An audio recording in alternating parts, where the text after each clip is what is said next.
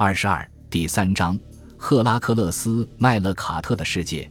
地中海中部的希腊人和迦太基人，英雄浪子赫拉克勒斯传奇。当首批希腊商人抵达地中海中部和西部海岸的时候，他们并不孤单，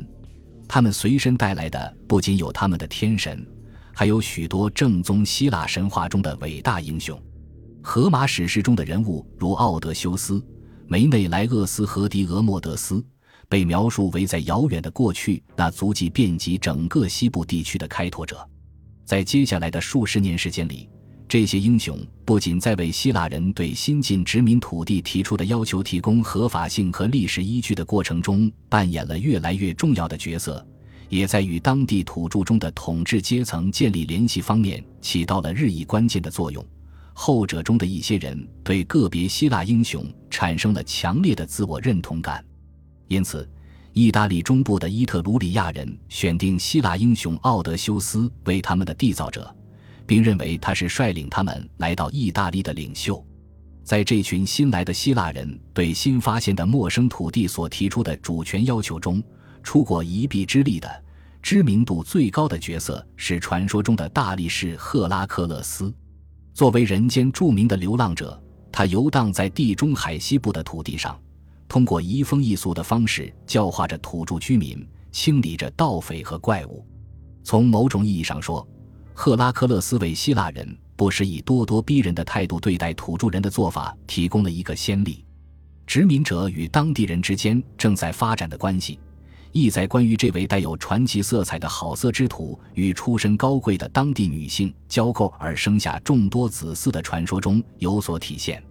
他不仅被视为殖民地的缔造者，也被视为殖民者的教导人。他在永无尽头的流浪生涯开始前，选中并保护了这些土地，并将他们留给了与他一道来此的移民。然而，赫拉克勒斯不仅仅是一位暴力执法者。他对希腊殖民者所提供的保护，还将他们收成的好坏和牲畜的平安也包括了进去。可以肯定的是，他的行侠仗义事迹中既有声名远播的英雄做派，也有默默无闻的平凡之举。在意大利南部的希腊殖民地，这位英雄受人膜拜的事迹又杀死了巨人，驱逐了在夏季滋扰羊群的苍蝇，以及赶走了祸害庄稼的蝗虫。到了公元前六世纪末时，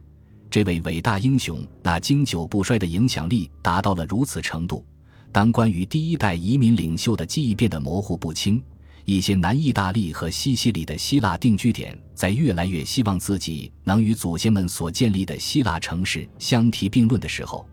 他们就开始宣称自身真正的缔造者是赫拉克勒斯。与赫拉克勒斯在希腊大陆的英雄事迹长期相关的纪念品和遗迹开始在这些西部定居点出现。于是，厄律曼托斯野猪，赫拉克勒斯因奉命赎罪而做出的著名功绩中的牺牲品之一的猪皮，被千里迢迢地从伯罗奔尼撒带到了位于意大利南部的库麦镇的阿波罗神庙中。来自希腊城市卡尔西登的殖民者。不仅将自己的新家安在了意大利，还将赫拉克勒斯与巨人对决的著名战役搬到了这里。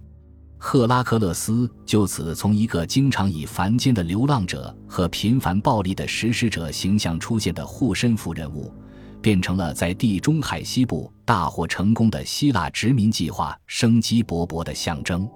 这些传奇故事的相关主旨清晰且有力地表明。希腊殖民者们并非外来的野心家，这是希腊的土地，将他们留给希腊人的不是别人，正是宙斯的儿子。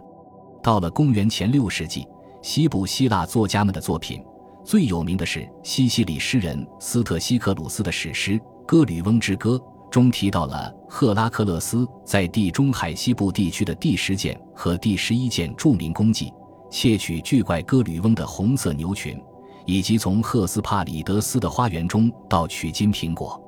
在存世的《歌吕翁之歌》的残篇中，赫拉克勒斯来到了塔尔特苏斯，在那里他向太阳神借了一个金杯，而后乘着它漂洋过海，来到了位于世界最西端的神秘岛屿厄吕提亚。歌吕翁就住在这里。在杀死了牧牛人和守护犬后，赫拉克勒斯最终干净利落地结果了哥吕翁，夺走了他的牛群，而后回到塔尔特苏斯，将金杯还给了太阳神。接着驱赶牛群经陆路来到意大利，并启程返回希腊。赫拉克勒斯的史诗之旅将带着他和他的牛群穿过西班牙、比利牛斯山脉和高卢，而后翻过阿尔卑斯山。面对这样一次挑战，赫拉克勒斯并没有像往常那样靠着满腔热情行事，而是做了充分的准备。在小心翼翼地花了三天时间让牛群背负补给品后。赫拉克勒斯成功的翻越了山脉，而后途经意大利前往希腊。于是到了公元前六世纪的时候，关于赫拉克勒斯之路，这位英雄与哥吕翁的牛群一起经历的非凡旅程的路线的传说逐渐开始形成。数百年来，这个传奇故事成了一座丰碑，不仅缅怀着伟大的旅行家赫拉克勒斯，也被用于缅怀这位英雄征服西方的事迹。此外，由于赫拉克勒斯的传奇故事与希腊人在这一地区持续不断的殖民活动紧密相连，赫拉克勒斯之路总是不停的延伸。随着新定居点和相关作家对这一诱人的遗产宣称享有继承权而不断进行古怪的迂回和原路返回，可能是由于斯特西克鲁斯的缘故，他的家乡西西里岛成了赫拉克勒斯之旅的一部分。尽管从地理上说，它与从意大利到希腊的这段旅途毫不搭界。这个故事讲述的是，一头迷路的公牛可能是在意大利南部脱离了牛群，求水游过了墨西拿海峡，来到西西里。英雄则一路穷追不舍。厄律克斯，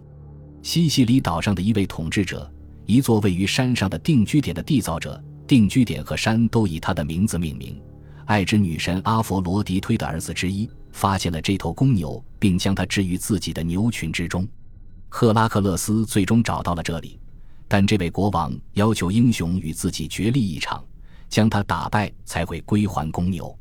在击败了厄律克斯三次后，赫拉克勒斯杀死了这位国王，从而为这场较量画上了一个有力的句号。再度驯服了麋鹿公牛的赫拉克勒斯同意将厄律克斯的土地转交给当地土著人，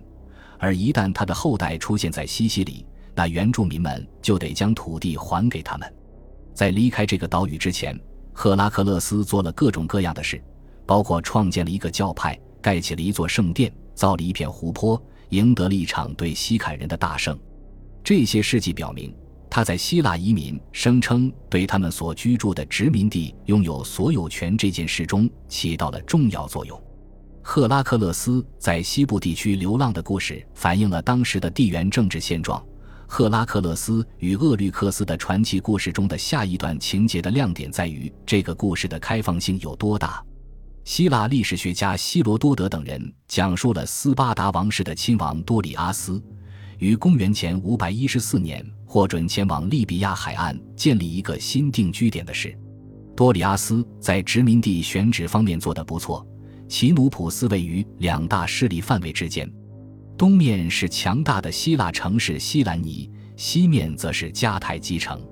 然而，多里阿斯的计划很快就被迦太基人与利比亚土著组成的联军打断。在多里阿斯控制该地的第三年。他和他的部下遭到联军的驱逐，迦太基的入侵似乎并非因多里亚斯的定居点所处的地理位置而起，而是由于后者企图将自己的殖民地版图向西扩展至肥沃的小色提斯地区。的确，这件事发生后不久，迦太基就在具备废弃的希腊定居点的废墟五十公里处建立了大莱普提斯城，部分原因是为了遏制希腊人未来对这一地区的殖民企图。然而，在公元前六世纪末时，地中海西部似乎仍能为众多来自东部的冒险家提供无穷无尽的机会。败而不馁的多里阿斯和他的同伴们回到了斯巴达，很快制定了另一次远征计划。这次的目标是西西里岛。按照希罗多德的说法，赫拉克勒斯与厄律克斯的人达成的。关于他的子孙后代对这片土地拥有所有权的协议，在希腊人尽皆知。斯巴达王室宣称他们是赫拉克勒斯的直系后代。在得到去找到赫拉克勒斯在西西里的后代的建议，又在德尔斐的神谕处收到被其视为对自己所取得成就的确认后，多里阿斯带着一支新远征军出发了。然而，在他占领厄律克斯并建立一个新的殖民地后，这个定居点却被一支迦太基艾利米亚联军攻击并摧毁。多里阿斯与他手下的大部分殖民者也被杀死。赫拉克勒斯遗留下来的传奇故事对西西里岛的迦太基人和土著人可谓是极大的威胁。绝非巧合的是，早期计划在莫提亚附近建立一个殖民地的奈达斯人罗德岛人的领袖彭塔瑟卢斯也宣称自己是赫拉克勒斯的后代。这些传说表明。由于在地中海西部的殖民活动与希腊文化所创造出来的赫拉克勒斯传说紧密地联系在一起，神话为殖民活动披上了一层合法的外衣，而殖民活动又创造了新的神话。赫拉克勒斯的活动范围很大，肯定不仅限于西西里，在北非隔海相望的迦太基人也获得了与他所遗留下来的传奇故事相关的第一手经验。这些传奇故事。为见证了迦太基以东的利比亚沿海众城市涌现的希腊殖民计划提供了意识形态依据。北非如今成为赫拉克勒斯与残忍的巨人安泰俄斯。据说他从他的大地母亲那里汲取了巨大的力量，那传奇般的角力较量的假定发生地。所有不幸路过这个巨人恶霸的地盘的人都被逼着与他进行一场角力。在安泰俄斯击败并杀死他们后。他们的头盖骨就成了他那堆积成山的战利品的一部分。赫拉克勒斯将这个巨人抱离地面，同时扼住他的脖子，从而用剥夺他力量来源的办法杀死了他。对于迦太基人而言，不幸的是，当希腊殖民地以不断朝着他们领土延伸的方式涌现的时候，这场野蛮遭遇战的具体发生的似乎有不断西移的迹象。如此一来。夺取哥吕翁的牛群就不仅仅是赫拉克勒斯的事迹了，他还为希腊人在北非的殖民活动披上了一层神话外衣。距迦太基领土最近的希腊定居点是埃乌埃斯佩里代城，该城大致建于公元前六世纪中期。据说它位于赫斯帕里德斯的花园，赫拉克勒斯就是奉命从这里盗取金苹果的，这是他的第十一个功绩。附近，并因此而得名。本集播放完毕，感谢您的收听，喜欢请订阅加关注，主页有更多精彩内容。